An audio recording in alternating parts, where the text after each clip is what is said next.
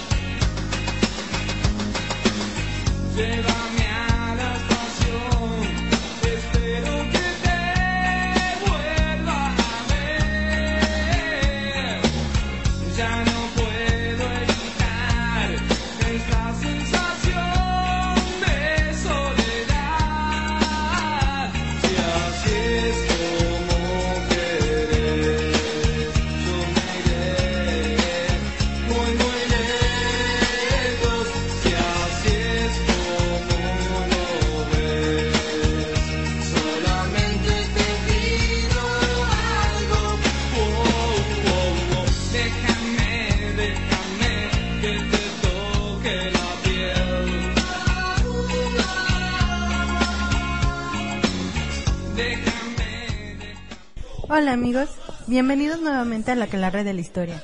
Estamos transmitiendo desde el FIB Radio. Yo soy la mija y en camino nos acompañan Motorratón y Celestino. En los controles está Miau y Parry. Saluden. ¿No Hola. les enseñaron? Hola. Hola. Hola, hola. Bueno, nuestras redes sociales en Twitter es arroba aquelarre-h y en Facebook aquelarre de la historia. Cuéntanos, Ernestino, ¿qué temas tenemos preparados para hoy? Hoy hablaremos sobre las dictaduras de América Latina, específicamente el caso de Chile y Argentina. Eh, ¿Por qué vamos a tratar estas temáticas? Pues porque consideramos que son temas eh, que han marcado el desarrollo económico, político y que han dejado una marca muy importante en el plano social en, en la historia latinoamericana. Y pues, oigan, qué, qué bonito. ¿Quién escogió esa música de inicio, eh? Con Vilma Palma. De segura de haber sido la, la mija. Yo pensé que eras tú. No, Da- yo. Da la impresión de que va a ser un programa así, con una temática bien bonita, ¿no? Pero la verdad es que no, es, es sobre dictaduras. Pero pues bueno, ¿y qué? ¿De qué va? ¿De qué, qué son las dictaduras? Cuéntenos. ¿Qué saben ustedes? Una dictadura es el gobierno autoritario que recae en una sola persona o en un grupo de individuos y lo que tratan de hacer es implementar un sistema político en donde los gobernados no tengan la posibilidad de, de elegir a- bueno de elegir este sus representantes no Están- quitan totalmente lo que es la la democracia y se quitan ciertos bueno los derechos individuales Pero creo que primeramente tendríamos que ubicar a las dictaduras de las que hablamos en este, en este capítulo en el tiempo, ¿no? Porque no es lo mismo estar hablando de una dictadura en el siglo XIX que una dictadura en Latinoamérica durante la Guerra Fría. En el 20, ¿no? Sobre todo porque, por ejemplo, en el 19 tomaban el poder de facto y era el dictador el que gobernaba, si bien eh, este mismo se podía rodear de un grupo político, ¿no? Como era el caso de Fillo Díaz. Sin embargo, ya en, en la Guerra Fría era, era un grupo dentro de los ejércitos el que tomaba el poder y nombraba un representante que era el dictador, que era pero realmente detrás del dictador pues estaba la junta militar. Generalmente esta, este gobierno se asumía de facto Eh, es decir, por la fuerza de un golpe de Estado en el que un grupo político al interior del ejército tomaba los puntos estratégicos del gobierno, como son los medios de comunicación, apoyos de grupos políticos al interior de gobier- del gobierno, entre otras cosas, para pedirle amablemente al presidente que fuera a ver si ya puso la marrana, dándole hospedaje en alguna cárcel o brindándole un pasaporte al infierno. Pero bueno, ya, esas son palabras mayores. Eh, eh, Claro, pero y nos mencionó un- una palabra clave, ¿no? Que es el contexto y que era la Guerra Fría. Cuéntanos, Celestino. Era algo así muy frío. era una pelea por hielos. Una pelea por, por nieves, ¿no? Sí, no, la Guerra Fría se dio posteriormente a la Segunda Guerra Mundial y que fue pues precisamente esta polarización en dos bloques. Por un lado el bloque capitalista de que sigue la mija, que siempre todos los días va a comprar felizmente su cafecito donde le ponen el nombre a su vaso Obi. y pues la otra parte el otro bloque que era el, el comunista.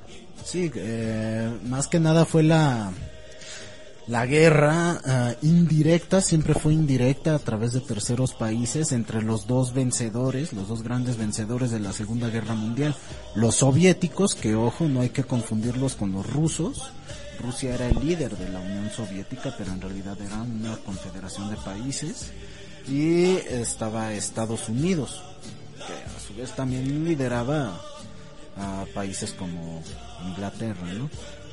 Y, y bueno, siempre estuvieron presentes, por eso mismo los intereses comerciales. De compañías extranjeras, como fue el caso de la United Fruit Company, United Fruit Company, perdón, en el caso de, de Nicaragua, por ejemplo, o en el caso de Argentina, que- cuya dictadura del 76 fue apoyada por varias empresas nacionales e importantes y poderosas empresas multinacionales cuyos nombres pues no diremos aquí porque esta ciudad es peligrosa. ¿Qué pasó? ¿Qué pasó? ¿Cómo que va a ser peligrosa si ya hasta tenemos municipios con teleférico y cositas así bonitas para ir viendo? Ah, pues eso del teleférico a la mexicana, pues no sé. ¿no? Bueno, y volviendo al asunto de, de las dictaduras, como bien mencionas, ¿no? Eran estos regímenes que surgían a partir de quererse oponer al régimen de gobierno que existía antes de ellos, ¿no? Eh, y que siempre se justificaba de imponemos un golpe de estado porque consideramos que es necesario para salvar a la nación, al país, porque hay peligro, ¿no? En este caso, para las, eh, las dictaduras en América Latina, eh, siempre fue eh, este argumento de la, La, amenaza. doctrina. de Yo iba a la doctrina nacional. cuando iba a hacer la primera comunión. Sí, pero era, era aparte, era otra. Ah, ¿otra? Era la Doctrina de Seguridad Nacional de Estados Unidos, que precisamente que estabas diciendo, consideraban una amenaza a los comunistas y que lo mejor era pues erradicarlos, ¿no? Matarlos. Pero también se tendría que decir que es una continuidad de la política que Estados Unidos tenía hacia la América Latina, ya con la llamada doctrina Monroe, ¿no? Eh, que en pocas palabras eh, se declararon los policías del continente, ¿no? Eh, y, y estos personajes tan célebres, estos gobiernos estadounidenses, pues estaban dispuestos a intervenir en, perdón, a intervenir en cualquier lugar en que las cosas no sucedieran como ellos esperaban, ¿no? Pues, quién sabe por qué, son bien buenas son esas personas. Claro, tan buena onda que hicieron una escuela especial, ¿no? La Escuela de las Américas, donde entrenaban a los militares. Era por el bien de toda América Latina, es lo que tú no entiendes. No, eso no es cierto. Eso no es cierto. No, eh, no se entrenaban a todos los militares. Era una escuela a donde se mandaban. eh, estaba ubicada en Panamá, en el canal de Panamá, en el fuerte Gulik, que era un fuerte de la Marina estadounidense. eh, que por razones estratégicas pues estaba en el canal de Panamá Eh, y ahí pusieron eh, esta escuela la escuela de las Américas y ahí se mandaban oficiales latinoamericanos a estudiar tácticas de persecución, identificación de subversivos, eh, entrecomillado, este, eh, incluida el, el- el eufemismo interrogatorio que era el- el tehuacanazo con su submarino y todo esto. ¿no? Oye, pero a poco todo eso se, a poco todo eso se aprendía en la escuela. O sea que desde niño ya decías, oye, yo quiero, yo quiero ser dictador. Mamá, Pues- mamá, quiero oprimir gente. ¿A dónde me vas a meter a la escuela? Y pues Para ahí la va la escuela mamá, de ¿no? las Américas, mijo. Oye, ¿y qué- cuáles Para que se serían haga las- machito. ¿Cuáles serían las materias, el, el material de, de este- Oye, pues precisamente, ¿no? Eh, hemos tenido como muy buena recepción con, con los pat- patrocinadores y demás. ¿Y qué, qué habrá, qué, qué oferta, qué oferta nos llegó, Parry? Es que ya le entramos, a- estamos variando en nuestro negocio, ya no solo vamos a hacer radio, sino que le estamos entrando a la industria del juguete. Ahora para los Reyes Magos. Pues sí, ya se aproximan Reyes, vamos, queremos aprovechar a nuestra audiencia y que le regalen un muñequito a sus hijos. Para educar a nuestros chiquillos y chiquillas. Pues vamos a, vamos a ver este comercial, ¿no? A ver qué les parece.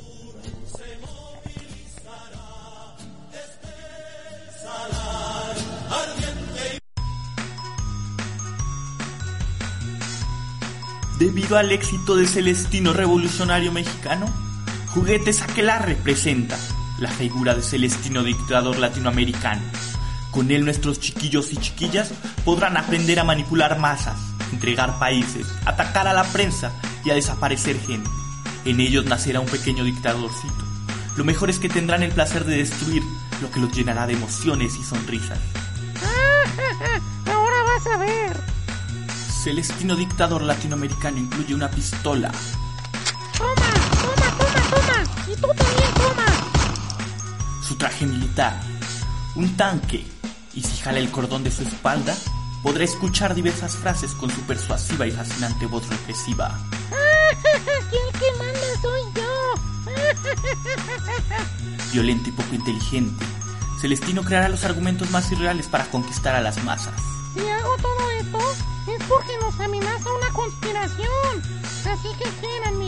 como yo los quiero. Celestino Dictador Latinoamericano es creación de la magia negra del aclarre histórico, autorizado por la CIA, por las doctrinas neoliberales, los intereses comerciales del momento y los defensores de la familia natural. Soy Celestino y voy a desaparecer a tus cuates. Por tiempo limitado podrá encontrar Celestino edición especial a la viva imagen de Pinochet. Búsquelo en su Soxo más cercano.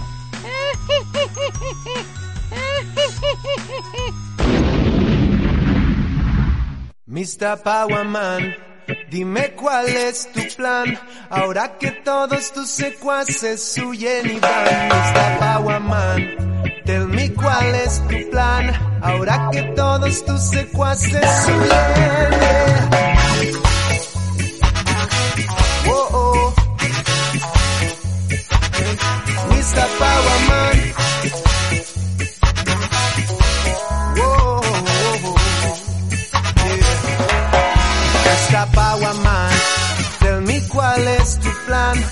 Ahora que todos tus secuaces huyen y van, Mr. Powerman, tell me cuál es tu plan.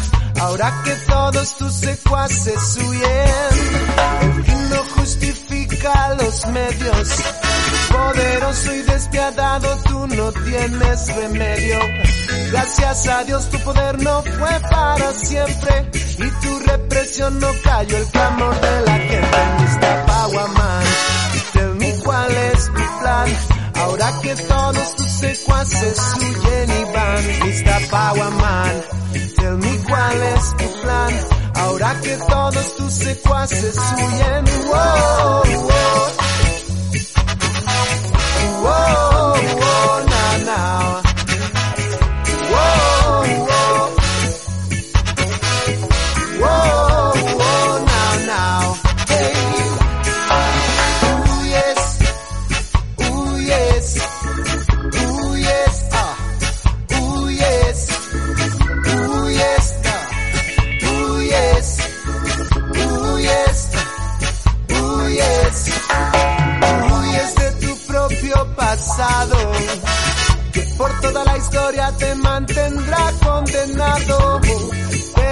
Terrorista despiadado, A tu propia gente a sangre fría has asesinado y ahora huyes y hasta tus secuaces te olvidaron.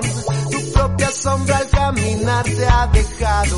Huyes, ah, pero lo haces en vano. El día de tu juicio hasta tu puerta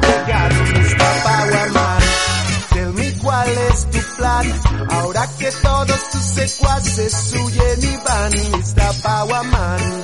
Tell me cuál es tu plan. Ahora que todos tus secuaces huyen.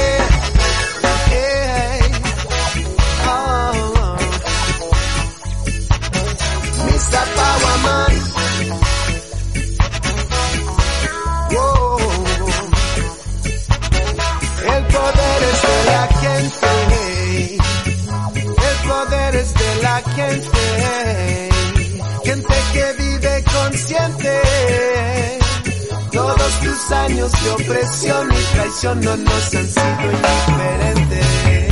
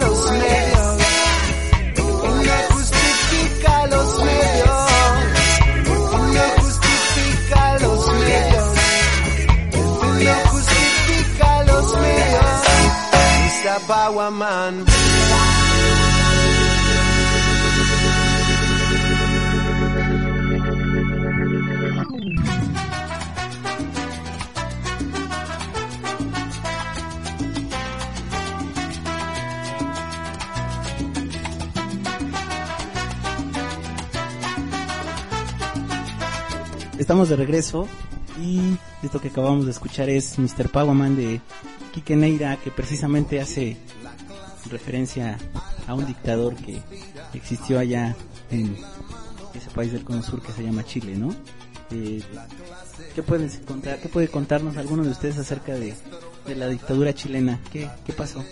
Bueno, creo que primero hay que comentar que en el contexto de la Guerra Fría que habían mencionado, se da la Revolución Cubana en el 59, en el que implementa lo que la teoría marxista dice que solamente se puede agarrar, este, llegar al gobierno comunista por vía de la revolución, pero en Chile pasó algo muy particular.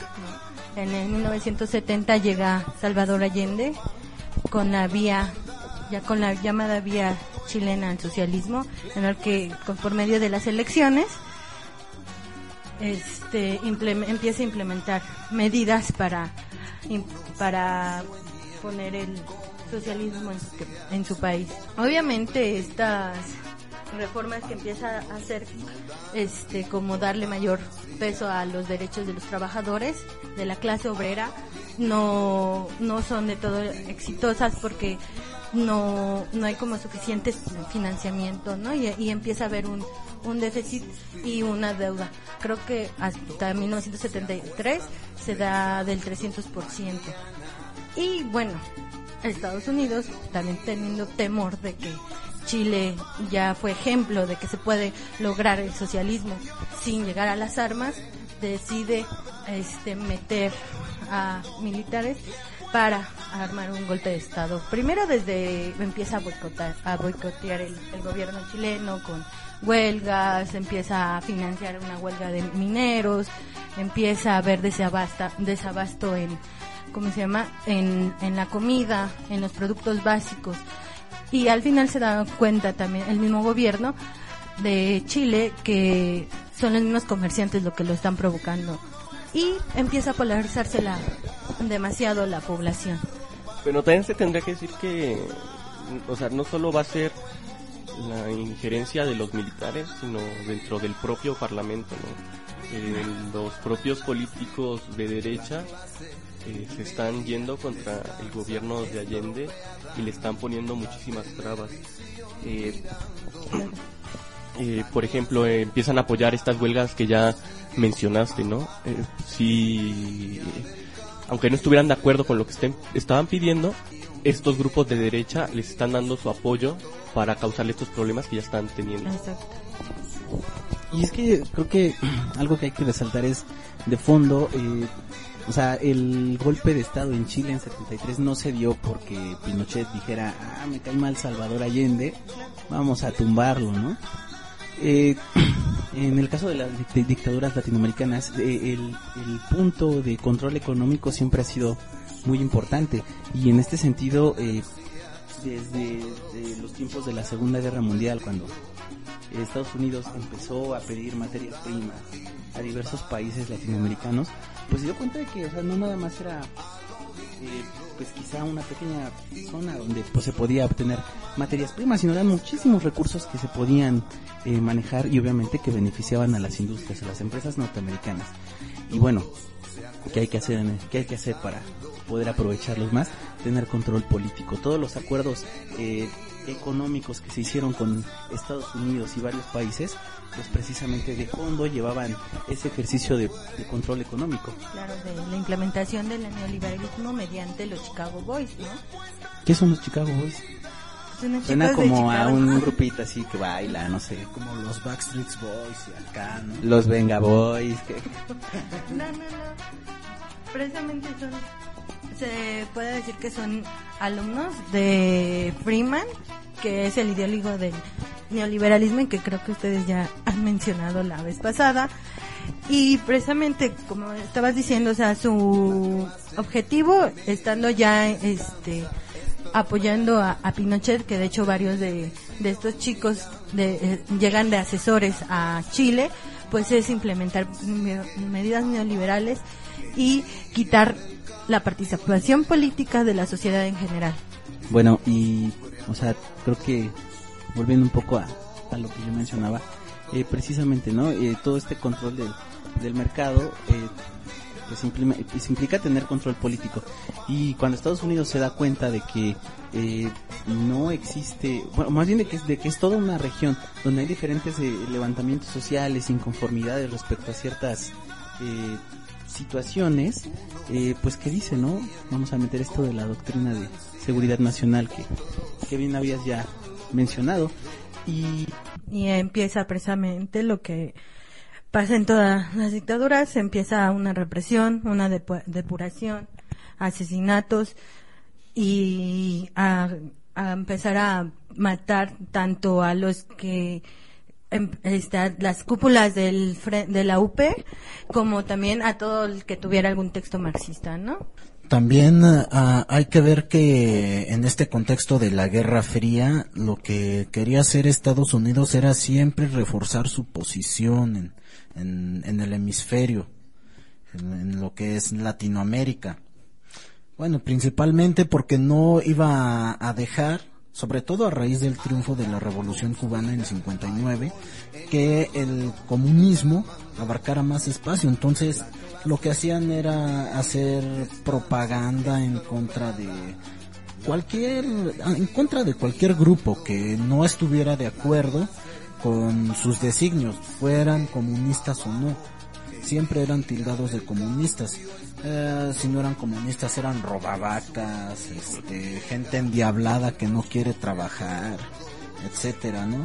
Y bueno, como no había nada de pobreza, ni, ni sectores políticos que quedaban fuera del juego político, valga la redundancia, como, como lo fueron aquí en México las guerrillas de Genaro Vázquez o Lucio Cabañas, pues quién sabe por qué había guerrillas, ¿no? Todos, pero todos eran comunistas según ellos.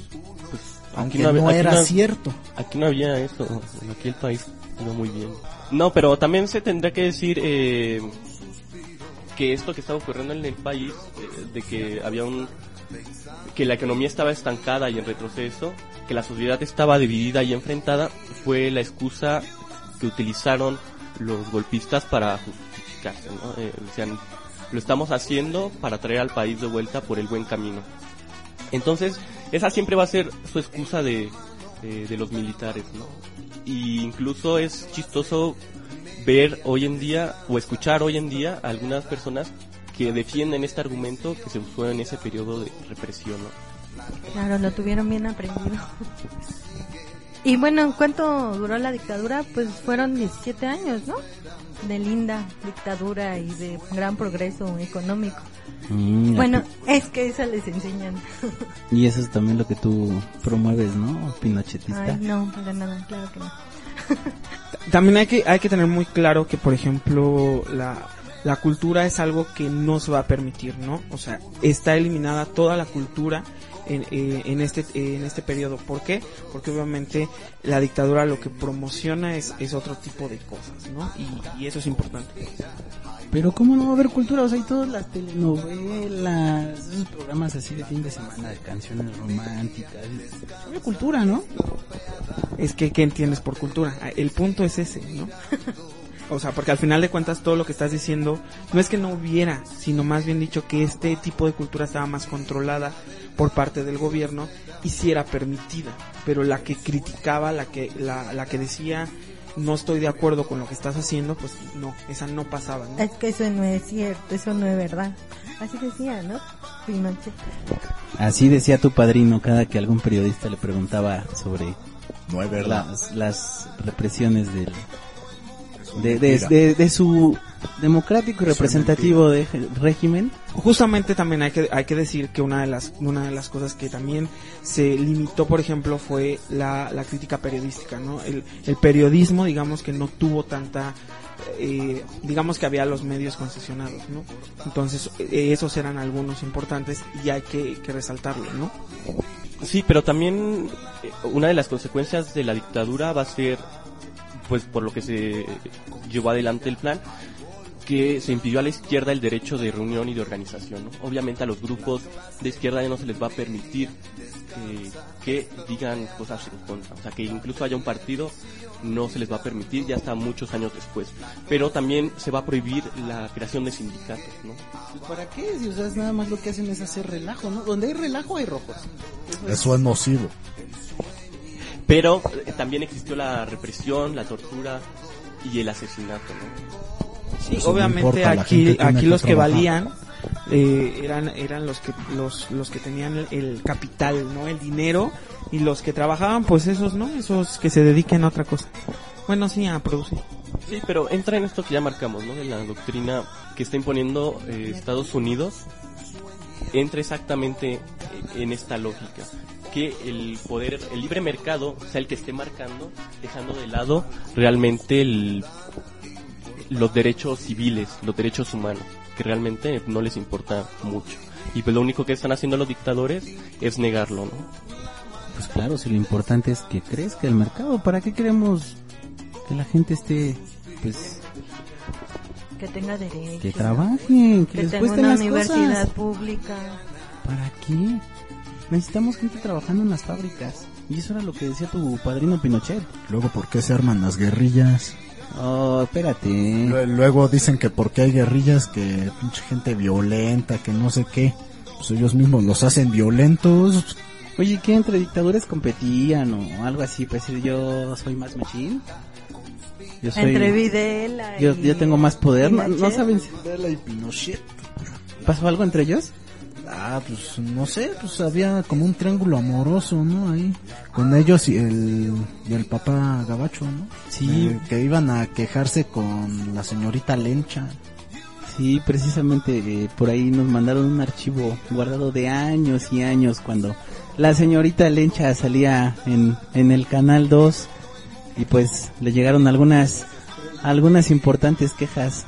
Vamos a escucharlo, ¿no? ¿Qué dice don doña señora Lencha con sus amigos los dictadores? Vayamos. Aquelarre presenta.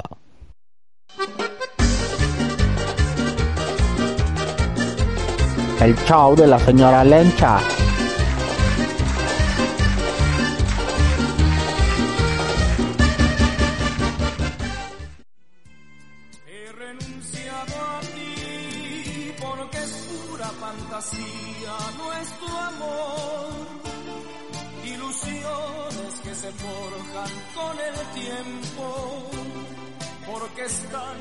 Distancia entre los dos, que es difícil que podamos entendernos.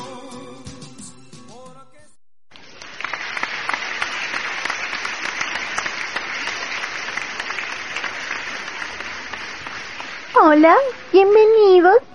El tema de hoy, estoy enamorado de la misma mujer que mi amigo. Una cuestión trágica que ha generado la discordia entre dos amigos que se conocieron en la infancia y ahora están divididos por una yankee que los trae vuelto locos. Que pase, Bildelín, y nos cuente su historia.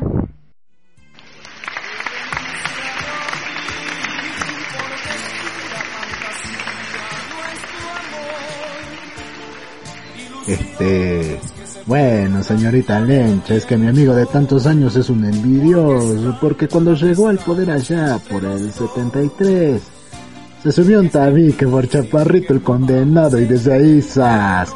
que ahora se pavonea como cual garza el condenado, y le insistía que fuéramos amigos. Pero dígame, Videlín, ¿qué fue lo que pasó? Este, él se molestó mucho porque pensó que yo quería ser mejor. Bueno, es que yo soy mejor, no es mi culpa, no es que yo quisiera ser mejor que él, es que ya sí estaban dadas las cosas. Pero el caso es que ahí por el 76, gracias a la representación del pueblo y a la democracia, yo goberné la región, loco pero pues que se molesta y mucho más cuando conocimos a la Yankee, porque nos dimos cuenta que nos interesaba a los dos y que se me adelanta y que la muchacha me hace el feo por su culpa. ¿Qué pasa, el amigo boludo? ¿Este qué hace aquí?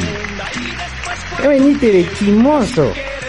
Lo que le diga todo es mentira, señorita. Que le muestre la prueba. Yo no tengo la culpa de que además de ser el primero de los dos en llegar al poder, sea más guapo. Además, a mí me ha iluminado más Dios. Este es un weón, él es más fome. Pero cuéntame, joven, ¿tú qué le diste para que rechazara al pobrecito de Videlín? Lo que pasa es que yo le ofrecí más rápido tratados comerciales, la industria y eficacia en la importación de sus productos a mi país siempre cuidando mi imagen y acallando los rumores de que todo el tiempo me acosan. Además, le ofrecí muchos trabajadores con salarios bajos, sin sindicatos, que se dejaran tratar del modo que ella quisiera y le ofrecí información sobre la Argentina que solo nosotros conocíamos. Pero bueno, Videlín, ¿tú qué le ofreciste? Lo mismo que este boludo. Pero llegó antes y no me dejó nada. Ya la tenía conquistada. Bueno, pero en este cuento, la Yankee es muy exigente. Pues de quién estamos hablando? ¿Quién es la desgraciada con la que estamos tratando? Una mujer que se respeta pide su casito, un buen trato y que el marido sea trabajador. Pero está condenada, los trae loco a los dos. A ver, ¿qué pasa la desgraciada? A la que le dicen la Yankee. Hola, mis lechas. Chiquitos, ¿cómo están ustedes? A ver, cuéntanos, ¿por qué escogiste el chaparrito de Pinochet? ¿Y por qué no, señorita? Sí, es muy chistoso. Sofuni me dio todo el muni de su país, además muchos trabajadores para tenerlos todos oprimidos y matar el comunismo. Y eso me conquista. A mí gustaba el poder. Muy interesante, pero la Yankee no es como ustedes creen. Escuchemos las siguientes grabaciones. ¿Cómo llamarte tú? Nicaragua. ¿Cómo llamarte tú? México. I like de Chile. Y después de esto, ¿qué dice la Yankee? No es cierto. No. It's lie, it's lie, no true. ¿Qué tal, par de sonsos? La Yankee salió más infiel que mi marido. Y al final es una bitch. Eso les pasó por no mover ese coco de agua. ¿Cómo vamos a terminar en este panel? Pues yo le quiero decir a mi amiguito que lo quiero, que nunca lo olvidé, Perdóname. Yo también te quiero, venga. Deme un abrazo, boludo, contra tu madre.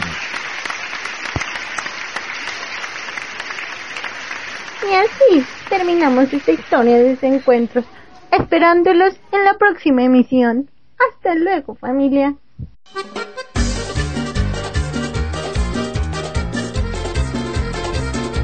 El show de la señora Lencha.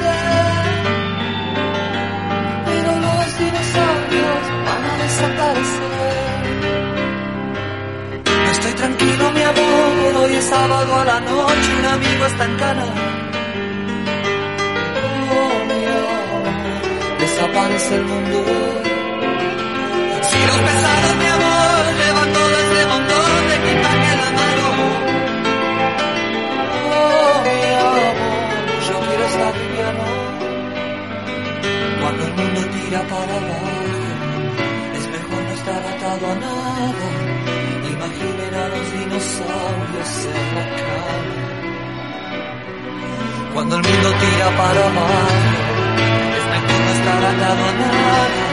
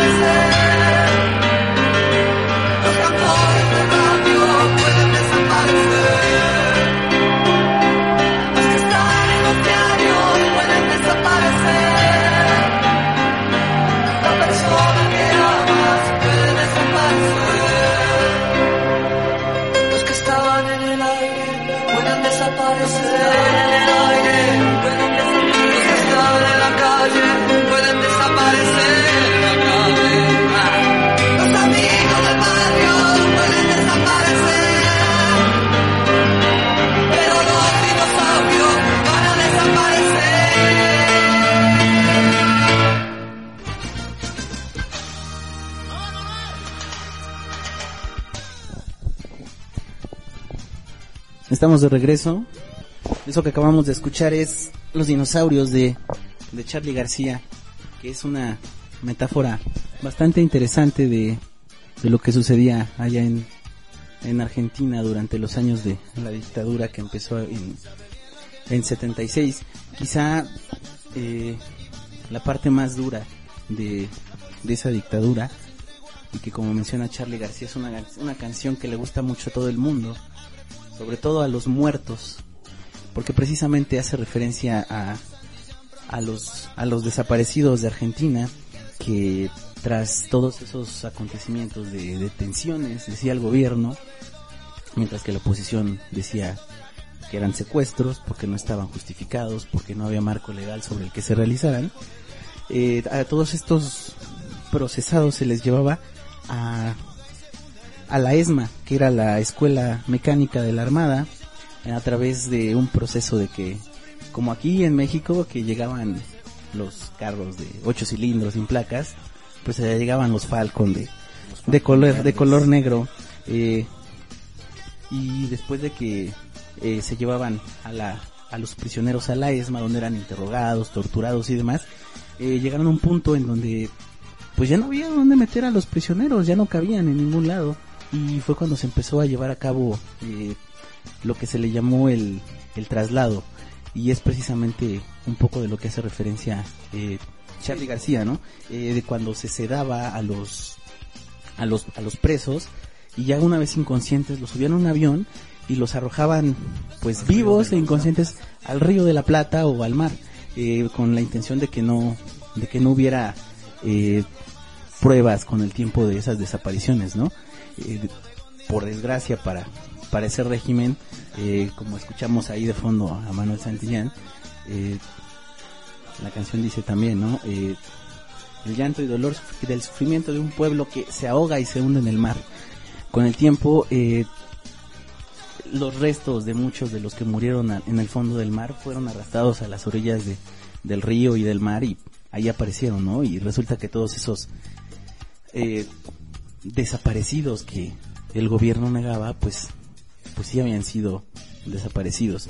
Y pues precisamente los, los dinosaurios que menciona Charlie, pues es este, es este régimen militar y conservador tan desgastado, tan poco eh, útil para, atrasado para el, los intereses de la sociedad, eh, que pues se tiene la esperanza de que, pues que los dinosaurios van a desaparecer, ¿no? Y con esto pues vamos a empezar a hablar un poco de lo que es la, la dictadura argentina. Ah, bueno, la dictadura argentina, lo que pasa es que en la dictadura, la que comúnmente nos referimos cuando hablamos de la dictadura de Argentina, es la que va de 1976 a la reapertura democrática en el 83. sí. Eh, pero este esta dictadura fue la que cerró un ciclo de dictaduras que inició en 1930. Ah, claro, aquí, bueno, sería muy tardado hablar de todo eso. Lo que sí vamos a rescatar es la figura de Perón, de Juan Domingo Perón, este famoso presidente argentino, que estuvo dentro de un grupo político que llegó a la presidencia de Argentina con un golpe de estado en el 43, como todos los las dictaduras. Y bueno, este grupo ah, ostentaba una relación de reconocimiento hacia los trabajadores.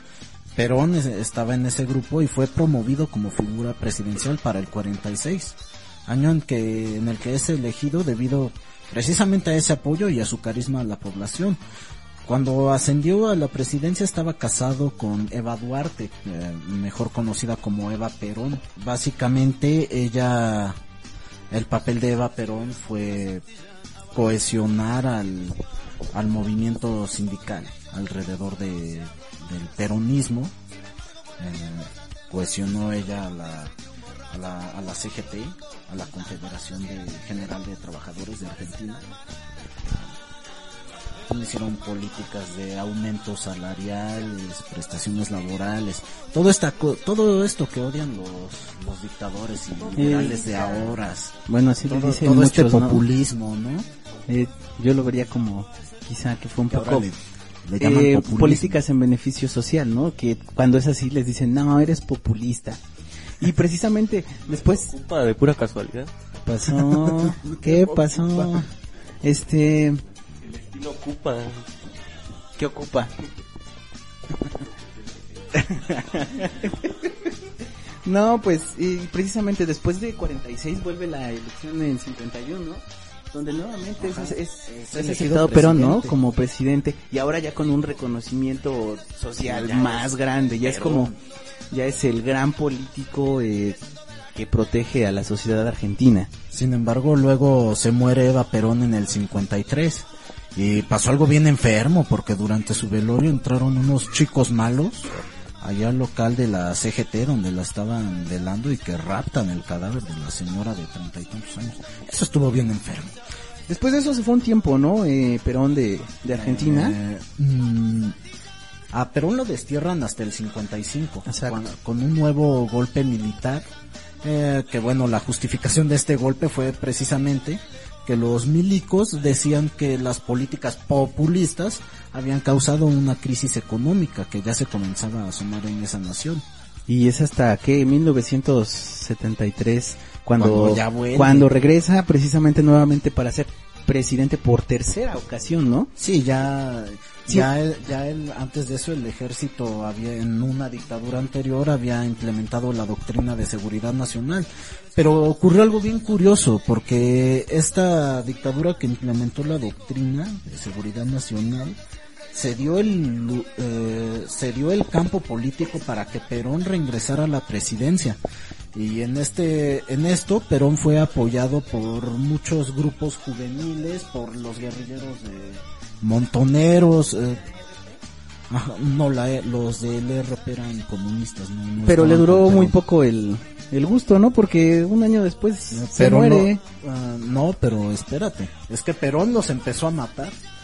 No, pero o sea, Perón se muere un año después, en 74. Y, así queda como esposa, un poco en... eh, su tercera esposa que era María Estela. y es cuando queda el país como un poco en a la deriva, ¿no? De no sabemos qué va a pasar. Nadie la y, eh, y en 76 es cuando la junta, la junta militar eh, anuncia a través de la voz de Rafael Videla que Es en 75, en diciembre del 75 fue en una campaña militar que hizo que hizo el ejército en, en la selva tucumana de la provincia de Tucumán, casi pegadito a Chile, casi.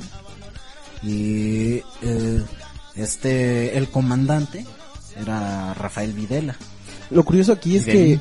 que eh, Videlín, y lo curioso aquí es que la unión eh, del ejército eh, fue tan fuerte, eh, ejército, marina, la fuerza armada, todos ellos se, se congregaron para dar este este golpe de estado, ¿no? Y iniciar lo que fue su proceso de, de organización nacional que, que consistió en dar marcha atrás a muchas de las políticas que Perón había ido realizando, que fue, eh, pues por una parte, eh, contrarrestar la, la distribución de la de la riqueza social, Exacto. Eh, volver a las clases obreras que eh, fueran obedientes, que no tuvieran eh, derechos como la huelga o respaldos sindicales, y obviamente el, el apoyo al libre mercado, el neoliberalismo, que realmente pues lo que extendía eran los privilegios de las, in- las iniciativas privadas, las empresas, ¿no? Exacto, de hecho, esto, bueno, durante ese mensaje navideño, realmente fue un mensaje navideño de, de Videlín. Eh, en el 75 ya una vez con esa campaña militar triunfante sobre el ERP, sobre la guerrilla del ERP en, en Tucumán, lo que dijo para acabar pronto fue, ya ven, ya ven, los gobiernos civiles no solucionan nada. Nosotros los dejamos entrar en el 73 y ¿qué hicieron? Nada, ¿cómo están las cosas? Peor. O sea, la inflación por los cielos. La solución para ustedes, el pueblo, somos nosotros los milicos. Puras fallas con la con la pantera rosa, ¿no? Que así La le decían a, Rosa. a, Videla. Es que así se parecía. Sí, sí se parecía. Y bueno, a final de cuentas la, la, la, la dictadura argentina sí tuvo mucho desprestigio por acontecimientos como las Madres de Mayo, ¿no? Ajá, sí. Sobre todo por, por muchos exiliados que llegaban a refugiarse, por ejemplo, a México. Y aquí, eh, si bien no se les permitía hacer, inmiscuirse en la política mexicana, no se les prohibía hacer eh, política con respecto a su país. Y eso fue lo que hicieron. Entonces hicieron una campaña de denuncias que ahí hubo un doble juego también con la Casa Blanca en Estados Unidos porque la oficina de Washington para Latinoamérica fue la que apoyó a, a una organización que se llamaba COSOFAN. Sí, también- Organización de Argentinos. También una de las cosas que le restó mucho a esta dictadura fue el terrorismo de Estado, ¿no? Eh, ahí no, eh, no hay que olvidar que hubo encarcelamiento de minoría, secuestro de niños y detenciones y desapariciones, ¿no? Que es lo que oíamos hace un momento con Charlie García. Eh, esto realmente hoy en día aún llegamos a oír noticias, ¿no? De abuelas que están recuperando en esta, por estos años a sus nietos, ¿no? Entonces estas políticas que llegaron eh, a hacer pues, eran una barbaridad. Pero también la política económica pues no ayudó mucho al país. Y lo que se intentó con la dictadura finalmente fue una apertura comercial y una reforma financiera, ¿no? ¿Y cómo se logró eso? Pues a través del congelamiento de salarios y la propia devaluación de la moneda argentina. Pero también eh, existió una política cultural, por ejemplo, con la quema de libros y eh, también la censura y el espionaje que, que siempre estuvo presente. Claro, eso fue parte de la operación Cóndor. ¿Y cómo fue este? ¿Cómo crees que haya, cómo creen que haya sido vista este todo este proceso de la dictadura, eh, la oposición, los exiliados que se van de Argentina a varias partes del país, entre ellas aquí a México? a México. ¿Cómo, va- cómo, cómo se habrá visto una discusión de tema allí en, en la época? La discusión, bueno, pues eh, aquí en el caso de México siempre ha, ha habido muchos prejuicios a los extranjeros, desde el caso de los españoles, ¿no? Ah, este, Pues a mí que soy inglés siempre me han tratado muy bien. Sí, desde luego pareces inglés. Y pues, y pues eh, brotaba luego la xenofobia en la opinión pública, les llamaban perros rabiosos comunistas, cuando muchos ni eran comunistas, ¿no? Por ahí tenemos un testimonio. ¿Por qué no lo escuchamos? Sí. Vamos a ver, ¿no? ¿Qué, qué pasaba? Arre. Miren nomás cuánto chacarreado llega al país. Puro rojo revoltoso. Nomás vienen a hacer sus desmanes aquí. ¿Y usted, joven? ¿Qué opina de esos comunistas? No, don, pues, que no ve que los quieren matar por allá. ¿Cómo no se van a venir para acá? Pues está bien, joven. Que se los echen allá. Así no le hacen daño a otros países. ¿Qué no ve que esos comunistas quieren andarse metiendo en nuestro país? Y hasta andan queriendo aventar bombas y gobernar y gobernar. Como esos cubanos ociosos. No, ni cierto. No, joven, esos pinches mugrosos echan plomazos allá en Chile argentino, sepa Dios dónde. Y ya cuando la den en serio, se vienen para acá a meter sus ideas comunistas, a decirnos que no trabajamos por este país como Diosito manda. Tan bonitas nuestras costumbres, verdad de Dios. Y esos güeyes queriendo venir a fregarlas con esas ideas raras. No manche, don. Pero ¿a poco no se quiere comprar un coche para llegar acá más rápido a la chamba? Pues sí, joven. Pero eso que tiene que ver. No, nada. Pues es que ya ve que pura pinche automotriz mexicana. No, pues sí. Así pues sí tenemos con qué rechazar a extranjeros. Claro. A menos que sean de países que vendan carros, ¿no? Parecer nomás a esos monos que son más prósperos. Esos sí vienen a producir.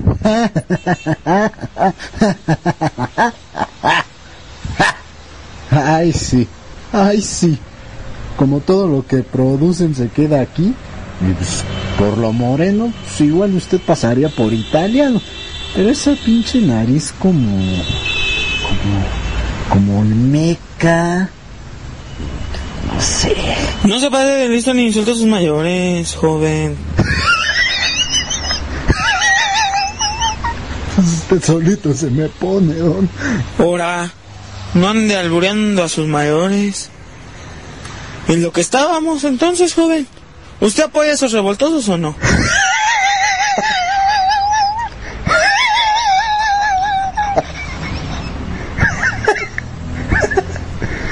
Pues sí, don. Es que aparte ni siquiera vienen nomás los guerrilleros. También viene gente que ni la debe. Nomás porque los dictadores piensan que andan en la guerrilla, pero ni es cierto. Aparte, ni siquiera es cierto eso de que vienen a meter ideas aquí, porque no se los permite la Constitución, por el artículo 33. Luego, pues, aquí ya hay guerrillas también.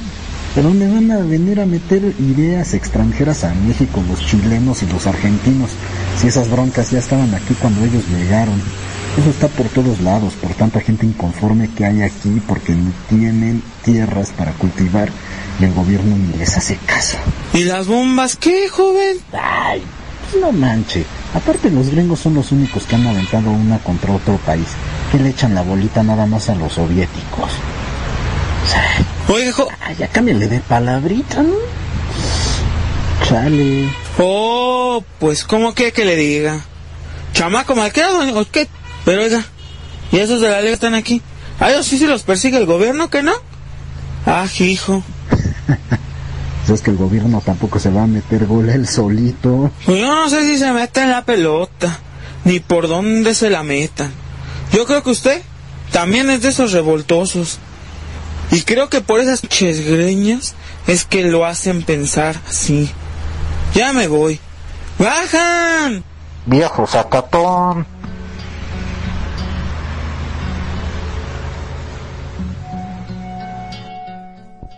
Estamos de regreso.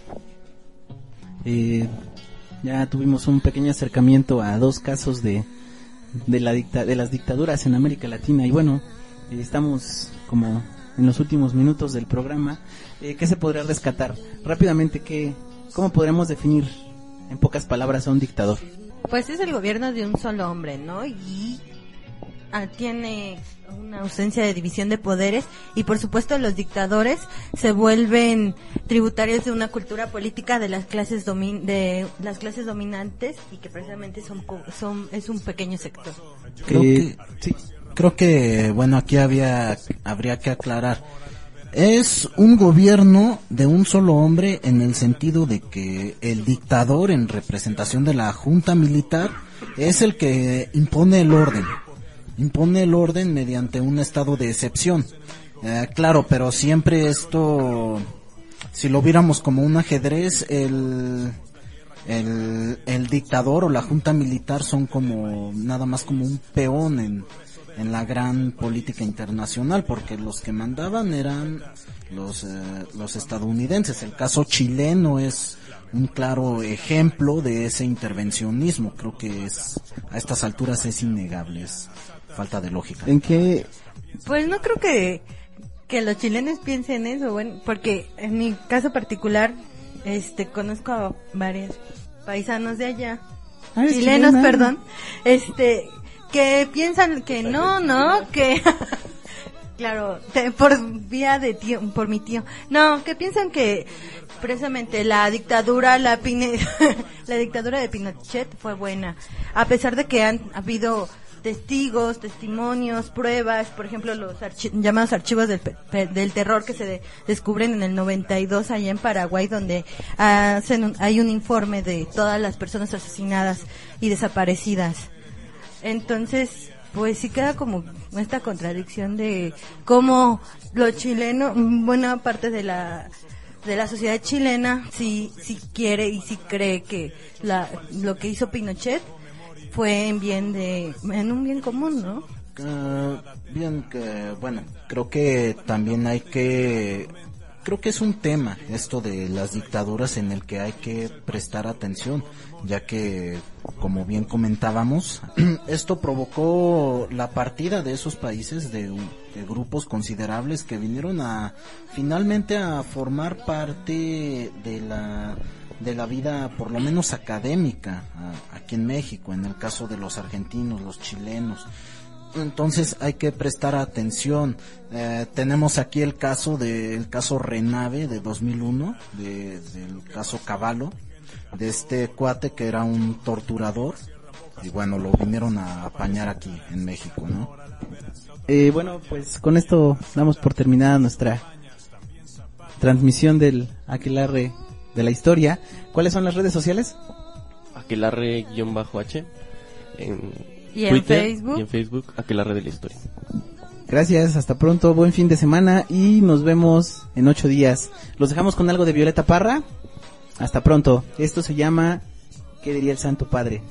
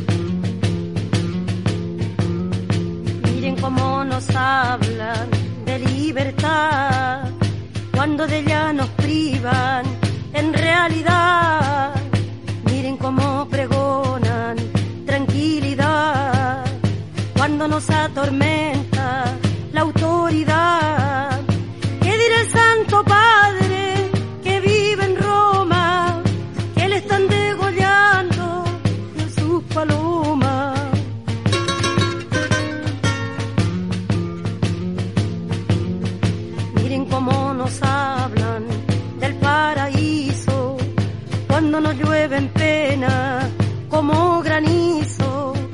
Miren el entusiasmo con la sentencia, sabiendo que mataban a la inocencia.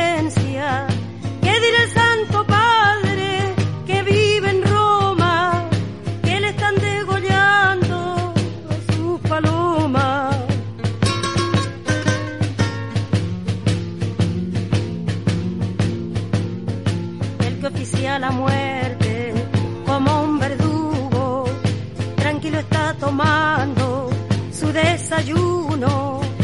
Con esto se pusieron la soga al cuello, el quinto mandamiento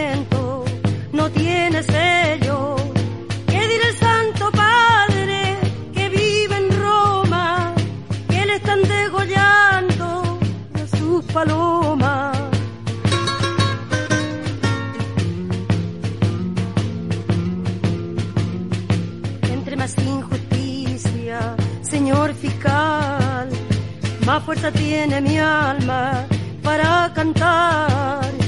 Lindo se dar el trigo en el sembrado, regado con tu sangre, Julián Grimao. ¿Qué dirá el Santo Padre que vive en Roma? Que le están degollando y a sus palomas. O'Reilly Auto Parts puede ayudarte a encontrar un taller mecánico cerca de ti. Para más información, llama a tu tienda O'Reilly Auto Parts o visita oreillyauto.com.